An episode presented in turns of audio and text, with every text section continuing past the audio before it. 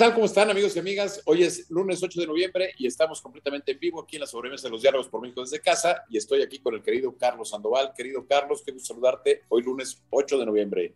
¿Qué tal, mi estimado Jaime? Como siempre, un verdadero gusto. Saludos a todos nuestros amigos y amigas que nos ven. La verdad es que es un gustazo aquí en vivo y a todo color. Y ahora con un invitado de lujo, un analista político, político pero gran experto en automovilismo. Este, pero bueno, yo creo que las dos, las dos muy bien, las dos muy bien. Eres muy Querido Charlie, Charlie. Pues hoy tenemos invitado de lujo. No nos pusimos el smoking, pero tenemos al gran, al querido David Martínez Steines. Querido David, qué gusto estar que no, muchísimas gracias, Jaime. Muchísimas gracias, Carlos. Es un gusto y es eh, de verdad padrísimo estar aquí con ustedes. Qué gusto, David. Pues, muchas gracias, muchas gracias. Pues empezamos este lunes con varios temas. Eh, pues es necesario seguir hablando con el tema del COVID, por el tema de que pues seguimos en la pandemia. Aparentemente los números van para abajo sin embargo, me llama la atención un número, eh, Carlos y David, eh, la Secretaría de Salud hizo una rectificación de números y estás, estás hablando que de muertos, que ya lo habíamos platicado en este programa, lo hemos venido diciendo, ya números oficiales, estamos hablando de más de 630 mil muertos desafortunadamente por el tema de COVID desde que empezó la pandemia. No sé cuál, cuál sea tu opinión, querido Carlos. Pues mira, Jaime, lo hemos venido diciendo todos los, todas las semanas, todos los lunes a las 6 de la tarde estamos haciendo los conteos Desafortunadamente el número de muertos sigue siendo muy impresionante, tanto en México como en el mundo. Y bueno, pues como siempre nuestra recomendación es de que no se descuiden, no bajen la guardia, porque independientemente que ya tengan las dos vacunas, hemos visto casos desafortunados de gente que, ha fallecido y, creo que de alguna manera pues ha faltado mucho, mucho por hacer y, bueno, pues hay, que, hay que protegernos y a nuestras familias y a todos nuestros ciudadanos o con ciudadanos que están alrededor de nosotros, ¿no? Querido David, cómo ves este tema del manejo de la pandemia? ¿Qué piensas de lo que ha hecho México como país? El, tema de Hugo López Gatel. ¿Cuál es tu, percepción, querido David? Fíjate, Jaime, bueno, de hecho, no me dejarás mentir, antes de que iniciara el programa estábamos platicando justamente que, bueno, en estos últimos días, particularmente para la Ciudad de México, que estamos en semáforo verde, no sé por qué, pero bueno, estamos en semáforo verde, pues han venido una serie de eventos que se han suscitado que habrá que ver qué va a repercutir. Eh, sucedió el día del desfile del Día de Muertos, que fue pues miles y no sé, quizás hasta millones, un millón de personas. El Gran Premio de México de ayer, viene el Corona Capital la próxima semana, que son dos días, un concierto masivo donde va muchísima gente al autódromo. Y luego viene el 12 de diciembre, que bueno, ahí sabemos que son ahí sí millones de personas a, a celebrar el 12 de diciembre. Entonces, pues todo esto va a tener repercusiones, por supuesto. Y justamente hoy, eh, de hecho, que, iba camino a la escuela por mis hijos, cuando lo recogí, y esto lo dejo aquí, volteábamos a ver, ya casi nadie trae cubrebocas, ya ves el puesto de fritangas, ya ves el puesto de tacos, y nadie ya trae cubrebocas. Parece, y lo digo de una manera, obviamente, eh, en el sentido, eh, ¿cómo puedo explicar? ¿Cómo poder explicarle a tus hijos lo que está pasando. Oye, está el COVID, pero ya nadie trae cubrebocas. Y de una manera les dije, pues parece que en México ya resolvimos este problema, ¿no? Evidentemente de una manera sarcástica. Yo creo que sí, de verdad, creo que eh, es un tema que el gobierno y la sociedad tenemos de que hacer conciencia.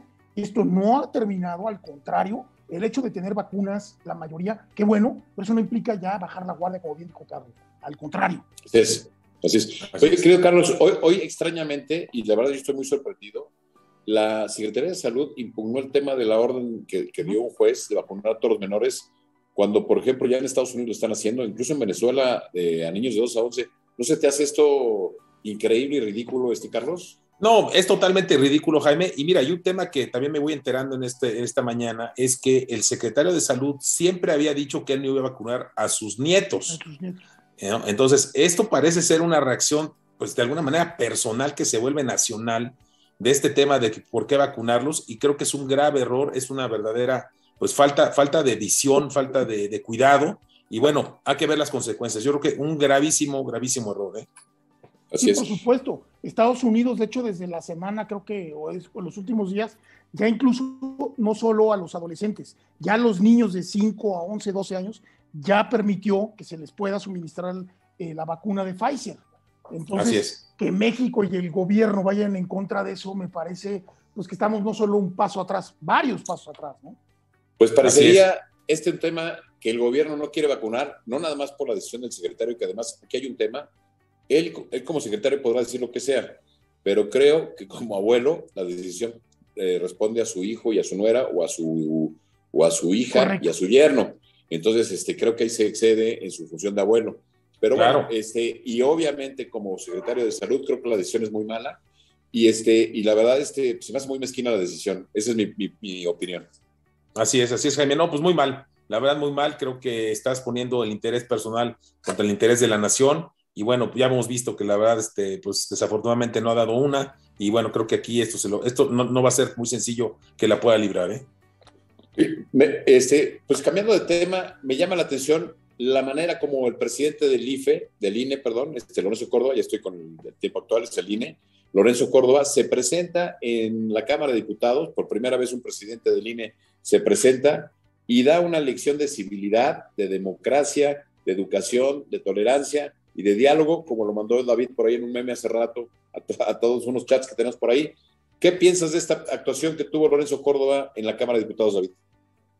Pues mira acá, mira Jaime, evidentemente como tú lo dices, me parece congruente y, hoy, de hecho, lo dijo en un par de entrevistas hoy eh, el consejero presidente, ¿no? Lorenzo Córdoba.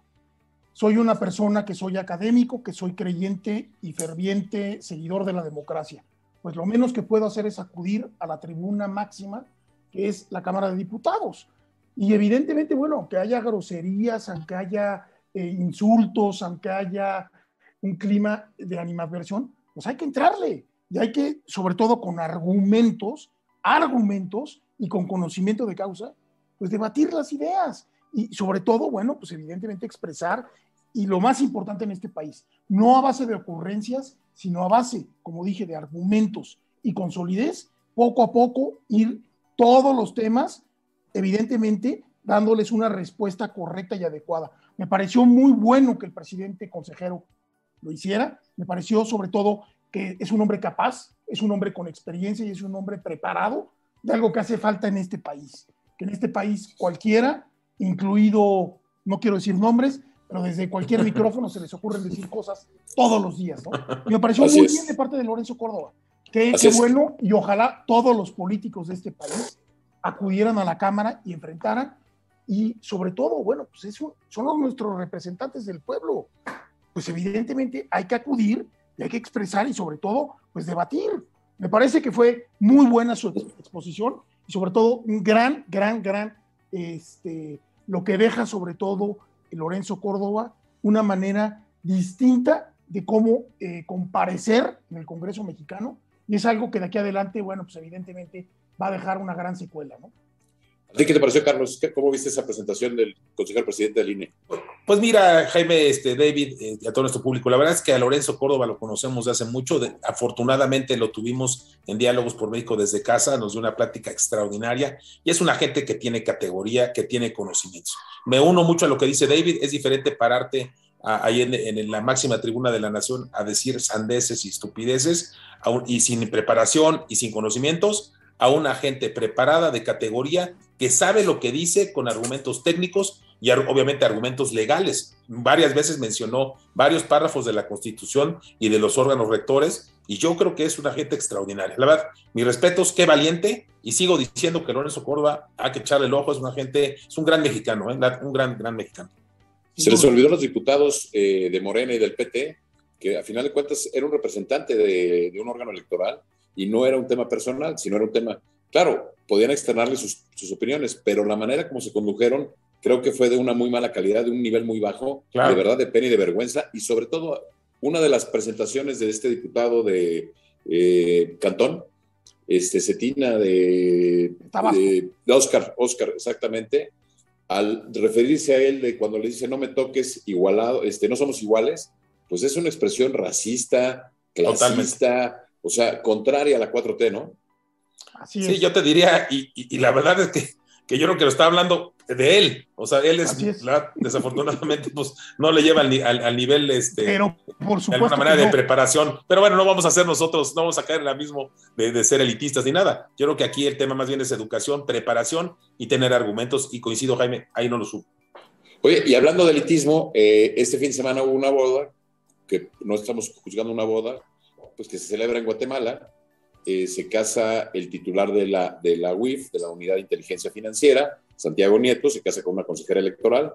Vida privada, hasta ahí todo bien, pero la boda generó mucha controversia porque resulta ser que va, llega un avión privado, resulta ser que viene la secretaria de Turismo de la Ciudad de México, que parece ser, al principio la, la, señalan de que estuvo el avión detenido porque transportaba 35 mil dólares que no habían sido declarados y se arma un escándalo. No sé cuál es su parecer, este querido Carlos, ¿qué, opinas de este tema, de esta boda y de lo, de lo que pasó Sí, mira, este, fíjate que tengo la suerte de conocer a Carla Humphrey, eh, la consejera desde hace muchísimo tiempo, yo te diría hace unos 30 años. Es una gente extraordinaria, soy buen amigo también de sus hermanos. Y, la verdad es que yo siento que, que, como tú dices, la vida, en la vida privada, pues hacer una boda, era una boda que obviamente pues siempre tratas de echar la casa por la ventana porque pues quieres celebrar, creo que este, lo estaban haciendo bien, me llama la atención que lo hayan querido hacer en, Guatemala, en Antigua, porque pues lo pueden haber hecho en México, una cosa más discreta. Yo era, era lo que hubiera pensado, una cosa pues sencilla para la familia, discreta, sin que hubiera gente, pero el quererlo hacer de este tamaño y fuera de México, pues sí se complicó. Y yo creo que nada se hubiera sabido si, como bien dices tú, la Secretaría de Turismo de la Ciudad de México, pues llega en este avión de Ili Ortiz este, a Guatemala revisan el avión y encuentran 35 mil dólares no declarados, que como sabe todo nuestro público, eh, obviamente no puedes viajar con más de 10 mil dólares eh, en efectivo por persona. Entonces yo creo que ahí fue una bronca fuerte y eso desató un escándalo que obviamente eh, pues terminó con la renuncia de ella y obviamente el presidente hoy en la mañana pues sí una crítica muy fuerte a su hombre, yo creo que de los hombres, cinco hombres más fuertes que tiene el gobierno, que es Santiago Nieto, la verdad ha hecho una, una labor muy fuerte, una labor pues este, a algunos les gustará, a otros no les gustará, pero pues de que es de los hombres más importantes del gobierno, definitivamente lo es. Así es. ¿Y tú, David, qué, qué piensas? Pues mi querido Jaime, a mí me parece que esta boda representa exactamente lo que es la 4T, las incongruencias. Por un lado digo una cosa y por otro lado hago otra, ¿no? Evidentemente, como bien se citó aquí, es un evento privado, pero pues a ver, la diferencia, y me acuerdo que hasta existió en alguna época un gran programa en México, entre lo público y lo privado. Cuando tú eres un servidor público, cuando eres político, pues la parte privada está en una rayita. Entonces, yo sí creo ahí que fue, recordarán también la boda de César Buenrostro y muchos eventos más. Entonces, es muy fácil. Recuerdo a ellos que han criticado, incluido el propio presidente de la República, con todo, cualquier este tipo de eventos. Y hoy que se suscita este evento, bueno, pues dices, qué necesidad, ¿no? Como decía Juan Gabriel, pero qué necesidad. Y como dijo Carlos, a ver, esa misma boda se pudo haber llevado a cabo en México. Hay lugares, no porque tengan nada en contra de Guatemala, al contrario, es un gran país, no son nuestros hermanos. Y la ciudad es hermosísima, antigua. Pero en México hay lugares igual de hermosos. ¿Y qué necesidad? O sea, realmente, dadas las circunstancias, pues yo creo que una vez más es la incongruencia de la paz. así lo diría yo. Por ahí se metió ahí un sonido, ya, ya estamos ahí otra vez. Este, pues estoy completamente de acuerdo. Creo que, como dices, Carlos, este, la boda no tendría nada. Cualquier persona que tiene, obviamente, al ser funcionarios públicos, pues obviamente la lupa es mayor. Creo que le ponen por ahí mayor interés al, al tema. Este, y lo que desata el escándalo es la detención del avión privado, donde además la Secretaría de Turismo, teniendo el evento más importante de la Ciudad de México, que era la, la Fórmula 1, se va a una, boda, a una boda fuera de México. Sí, claro. Creo que esa parte estaba fuera de lugar, ¿no, Carlos? Y no, totalmente. Oye, un evento de, de esta magnitud, uno, el evento más importante de, del año, este, con lo que ya se venía, se venía de publicidad y todo, y la que está encargada del tema no está en el, en el país, esa, ese simple hecho de no, olvídate que se fue a la boda y se llevó los 5 mil o 35 mil dólares. El haber estado, no estado en México haciendo su trabajo en este evento tan importante era para que, pues, obviamente fuera despedida, eh, pero ahora sí que inmediatamente, ¿no? Ahora, sí, claro. ¿para qué ese dinero, no? O sea, ¿quién lleva 35 mil dólares en cash? Fíjate, este, David, lo que ha salido ahorita es que el dinero pareciera ser que lo traía una de las asistentes de ILI, digo, que sí lo había declarado al salir de México, entregaron los informes, pero a la hora de llegar a Guatemala no, no puso la cantidad. Digo, no estoy defendiendo a nadie, no, lo no, único claro, que estoy diciendo claro. es lo que está en las noticias, y bueno, pues ya tendrán que aclarar, y, y además el mal timing, porque el titular de la unidad financiera, de la unidad que, que se fiscaliza, que a su boda lleguen con dinero haciendo esto, pues este, ahora sí que... mismo, son las incongruencias. Así es. Así en es. casa del herrero, ¿hasta dónde palo? Dice, ¿A ¿no? dónde palo? Exacto. Sí, no, durísimo. durísimo. Pero bueno, este, sí, adelante, Carlos. No, no, nada más comentar que pues sí, la verdad es que, que son cosas que no son congruentes. Este, yo siento la verdad que pues, el mismo Santiago Nieto, que es una gente inteligente, Carla Humphrey, que bueno, ni se diga, pues yo creo que se imaginaron que algo podía pasar y que pues no iba a pasar desapercibido, que se iba a casar y que iba a estar la prensa y que iba a haber cualquier cosa. Pues yo, es más, hasta el menú salió que, que aparte es muy sabroso por lo que, sí. por lo que, que publicaron, se veía bueno. champán, Charlie, y mucho sí, champán. No, sí, sí, no, no, bien, echaron una casa por la ventana, pero para, o sea, yo, o sea, saben que son, van a estar en el ojo del huracán. Claro. No entiendo, no entiendo por qué. Se me hizo rarísimo eso, pero bueno, ya ves que las cosas pasan, David. Ahora sí que increíble. Oye, pues estamos completamente en vivo. Vamos a saludar a la gente que nos está escuchando o viendo, este, como en el caso de Laura Michúa, que nos está escuchando en carretera, pero escuchando. Muchas gracias, querida Laura. Eh, Alfredo Martínez, mucho éxito, saludos. Eh, le mandamos un abrazo a Marisa Ochoa, que, que, a mí no le mandé un mensajito de felicitación de cumpleaños, pero este fin de semana fue su cumpleaños. Ed Mejía dice: Hola, buenas tardes, muy buenos temas, como siempre, qué gusto verlos a los tres. Saludos, abrazos, saludos, Ed. El querido Alberto Castelazo dice, en el tema de lo de las vacunas, dice, desafortunadamente los adolescentes y los niños no van a votar, ¿no? Pues obviamente. Rafa de la Sierra dice, saludos Carlos, Jaime, David, un abrazo. Saludos a Luis Sebastián Cisneros, Manuel Campos, Pita Mora, Rafael Alejandro Lozano, Mariloli eh, López, Marisol eh, Yamil Rodríguez, Mimi Hernández, Luis Germán, Luis Germán, Fernando Valadez González, les mandamos un gran abrazo a todos los que nos están viendo en vivo y en directo eh, hoy, esta tarde de 8 de eh, noviembre. Y bueno, este, tenemos hoy, eh, hoy está viajando el presidente López Obrador, Andrés Manuel López Obrador a Nueva York. No sé si quieran, para pasar después a lo de la Fórmula 1, pero si hacer un comentario, querido Carlos, ¿qué opinas de la visita del, de Andrés Manuel López Obrador? Mira, yo la verdad, Jaime, pues estoy con la expectativa de ver qué va a decir. O sea, la verdad es que no, yo quisiera que le fuera muy bien. Es el presidente de todos los mexicanos, el presidente de México. Yo quisiera que le fuera bien no le voy a desear mal, al contrario, que, le vaya bien. Y yo sería, estaría en expectativa, yo creo que hay que analizarlo, hay que revisar lo que dice, hay que ver el, por su comportamiento. Y bueno, yo creo que será un tema para el próximo lunes analizar cómo, cómo, cómo le fue, en, obviamente, en el Consejo de Seguridad de las Naciones Unidas, donde México es este, está, lo está presidiendo, y que es muy importante, ¿eh? la verdad es que es un consejo muy, muy, el más importante de la ONU. Así es. Querido David, ¿tú cómo ves? Sí, de hecho, ahorita que comentaba Carlos, México logró ese asiento en el Consejo de Seguridad, recordarán, en el gobierno del presidente Fox, justamente cuando era el canciller, eh, se me fue el nombre, Jorge Castañeda, Jorge Castañeda, justamente, que bueno, fue muy polémico, ¿no? Entonces, pues hay que ver qué dice el presidente ante la Asamblea General de la Organización de las Naciones Unidas.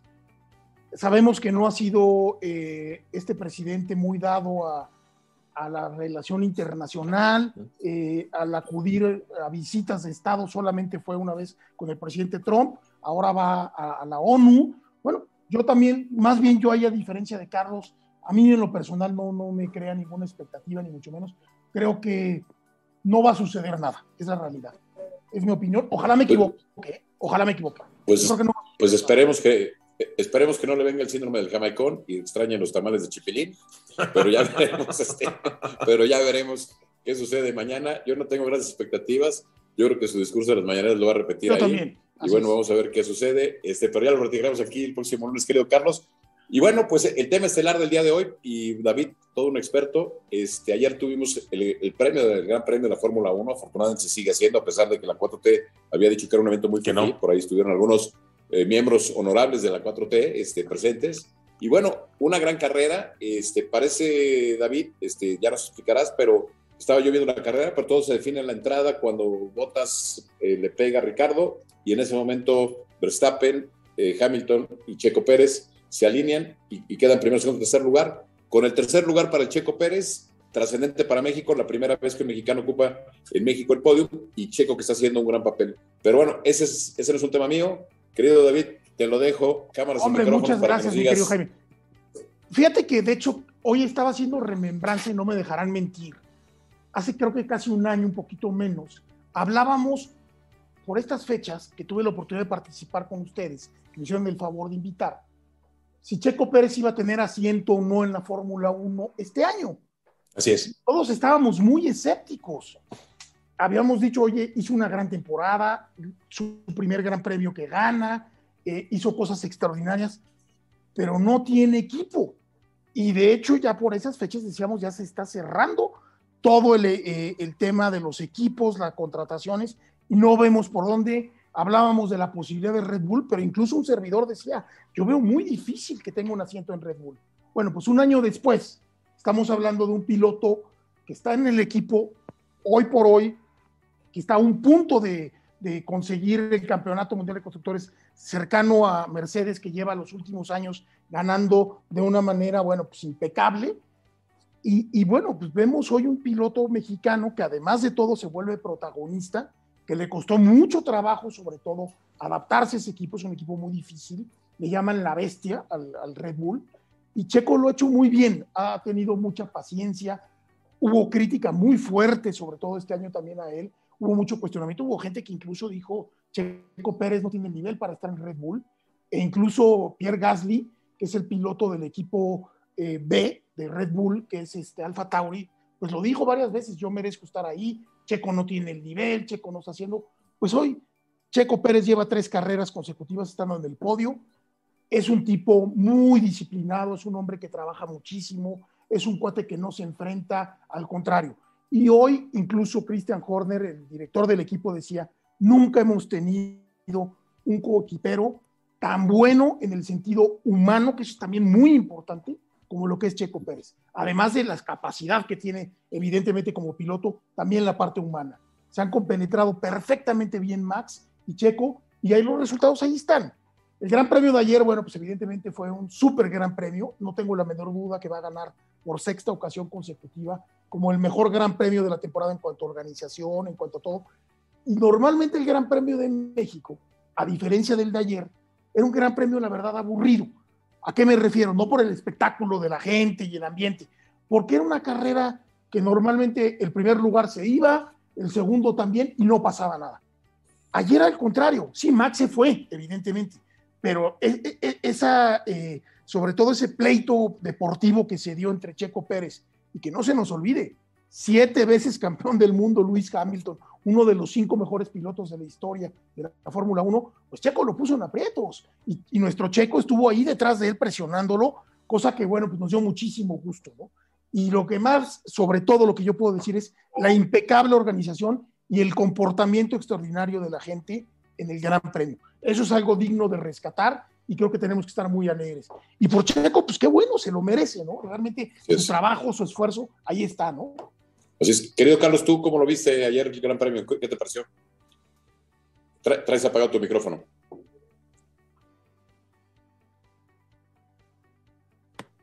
Aquí, perdón, perdón, ya estamos, perdón. No, muy impresionante lo que, bueno, lo que está platicando David.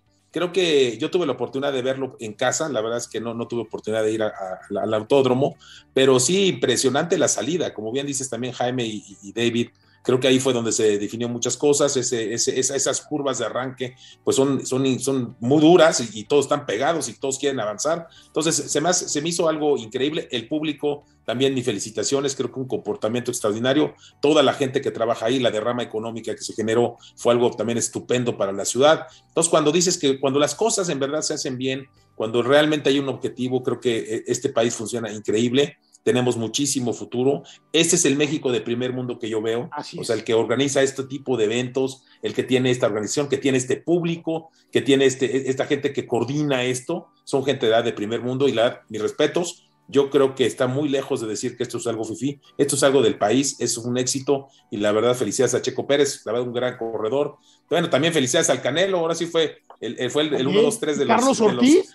Carlos Ortiz, el golfista eh, buenísimo también. Y hasta las Chivas ganaron el viernes también. bueno, felicidades. entonces, ¿Las que, perdón, David? Las también ganaron las Chivas el, ah, viernes. Ah, perdón. Todo Jalisco tuvo, fue un fin de semana ejemplar para Jalisco. Fue un domingo de tortas ahogadas, definitivamente. un fin de semana de, tortas ahogadas. Qué bueno. Exacto, qué bueno, Lad, qué bueno, Jaime. ¿Tú cómo lo viste, Jaime? Este, oye, dice, eh, bueno, antes de comentar lo mío, eh, dice Israel Alcázar, dice la Fórmula 1 fue un tremendo evento, dejó mucho dinero en México, y Claudia Sheinbaum eh, hipócritamente diciendo eh, hace un año que era un evento FIFI y fue la primera que sacó la foto, dice las incongruencias de la 4T. Pues mira, yo lo que vi es, yo creo que son de estos eventos internacionales que viste mucho al país, después de ver las noticias de los atentados este, en Quintana Roo y todas estas situaciones que manchan la imagen del turismo, el poder organizar un gran premio como el que se hace, como dice David, una organización impecable, eh, una conducta de la gente sensacional, pues yo creo que de verdad lo celebro. Como lo vimos, mucha gente de muchos países vienen a la Fórmula 1, dejan una derrama económica, que es lo más importante, y pues creo que es sensacional. Y en la parte deportiva, pues a mí me da mucho orgullo como mexicano ver a un mexicano eh, disputándole, como bien lo dice David, al número la, la, posición, ¿no? Y yo creo que la labor de Checo Pérez ha sido muy importante, David, me corregirás, porque gracias a la labor de Checo le está permitiendo a Verstappen desmarcarse de Hamilton. Entonces, y quitarle por la corona, este, yo creo que la labor de Checo es muy importante en esa razón para que Verstappen pueda ganar el campeonato, ¿no? Justo, yo creo que de hecho esa es la, la razón principal por la cual Checo llega a Red Bull. Red Bull tenía muchos años eh, vía Max Verstappen, bueno, pues destacando, pero los coequiperos, particularmente Alex Albón el año pasado y antepasado, eh, incluso Pierre Gasly, que hoy hablamos mucho de él, pues fue despedido de Red Bull, porque realmente eh, Max Verstappen no tenía un coequipero como sí lo tuvo en su momento Hamilton en Valtteri, que le ayudaba, que jalaban como equipo para lograr los objetivos. Y ahora Checo Pérez, bueno, pues lo que ha contribuido de una manera eh, muy loable, y bueno, pues ahí están los, los resultados y sobre todo los números que no engañan, ¿no?